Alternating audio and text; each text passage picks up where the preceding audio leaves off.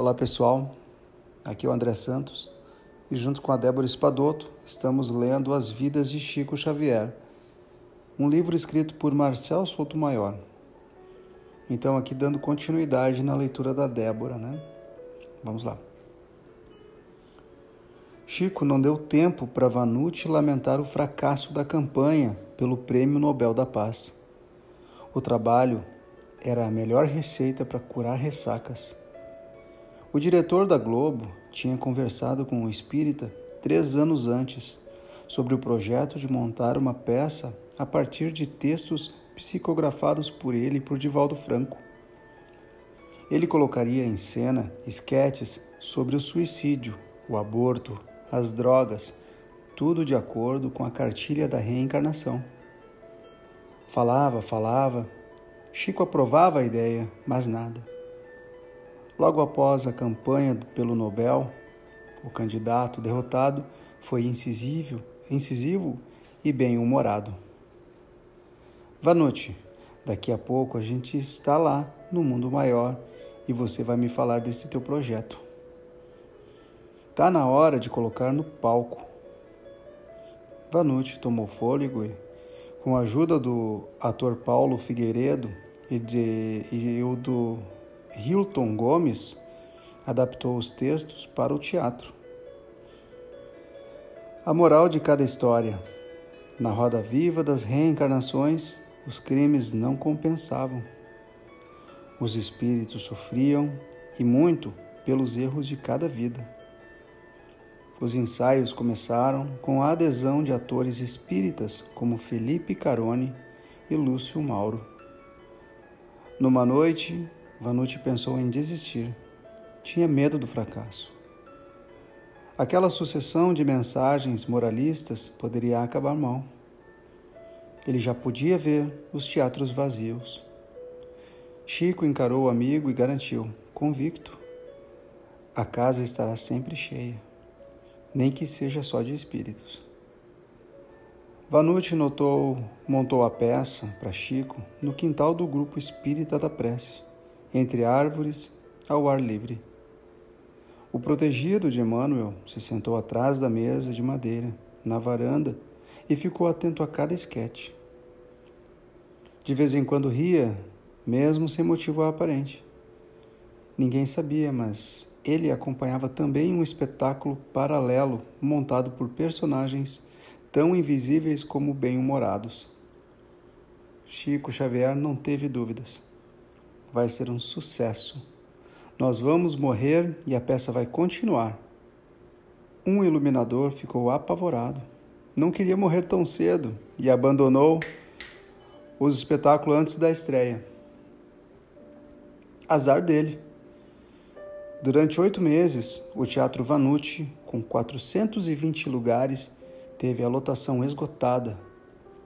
A peça se transformou num fenômeno de bilheteria encerrada pela primeira vez em janeiro de 82, seria vista em 11 anos por 2 milhões de espectadores de carne e osso, fora os invisíveis. Desde a primeira apresentação, metade da bilheteria foi revertida para instituições de caridade. Mesmo com dores no peito, e apesar dos protestos de seus médicos, Chico Xavier mantinha o ritmo acelerado. O trabalho para ele era um santo remédio e a caridade era quase milagrosa. No Dia das Mães, Chico buscava força em visitas aos presos em Uberaba. Distribuía sorrisos, cumprimentos, algum dinheiro de valor simbólico e ia embora. Nunca leu uma frase do Evangelho. Não poderia aproveitar que aqueles que estão atrás das grades para dar sermão, né?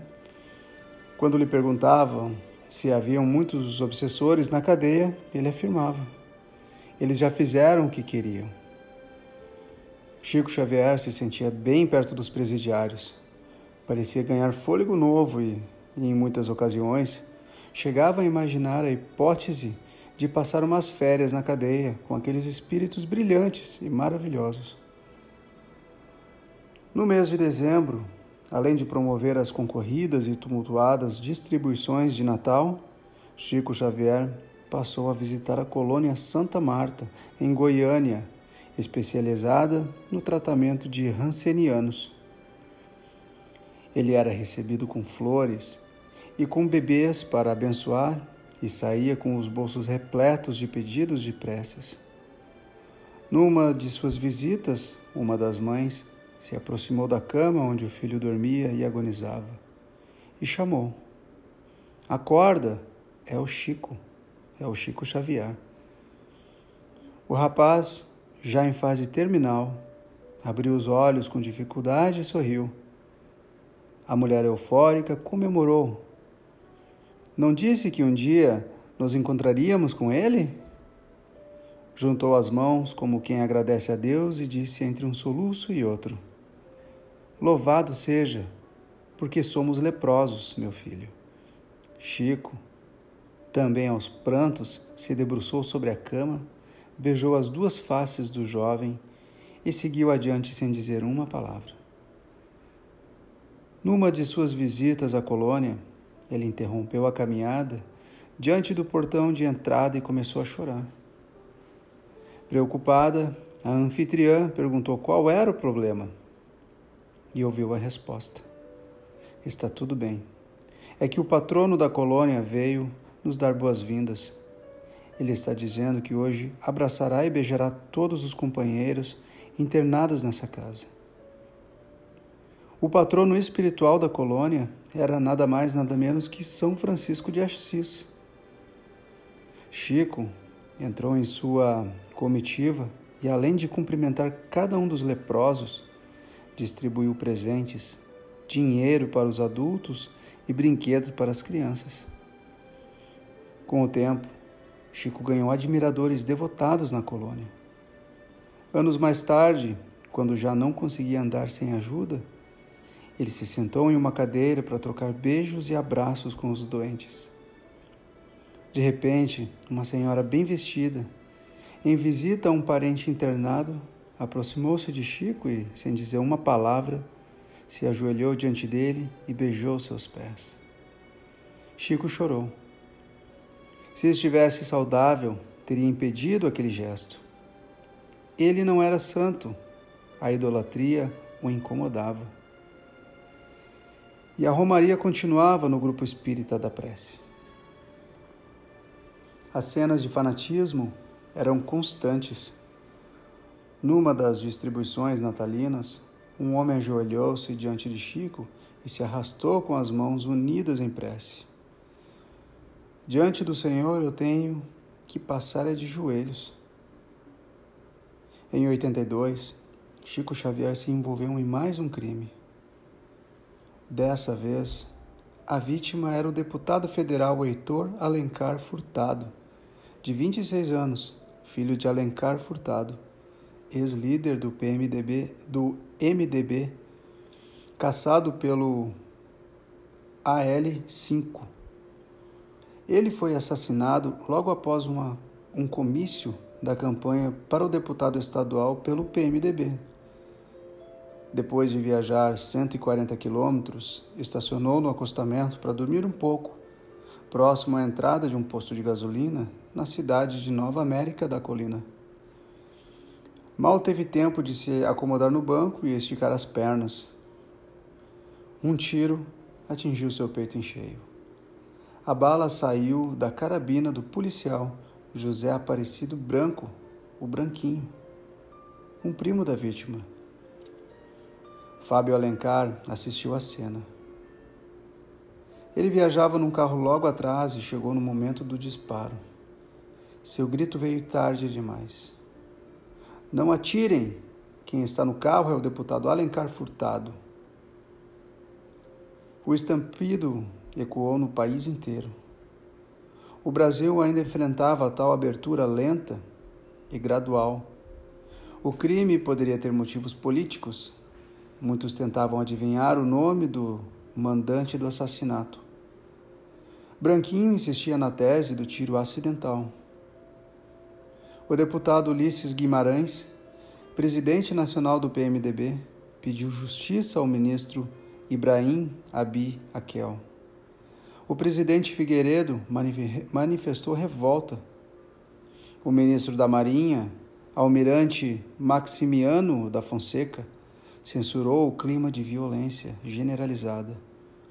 Tancredo Neves, candidato do PMDB ao governo de Minas, pediu um minuto de silêncio. O jornal O Estado de São Paulo imprimiu a manchete: Arma que matou Heitor não disparou por acidente. Após descrever as perfeitas condições de uso da carabina, o jornal arriscou.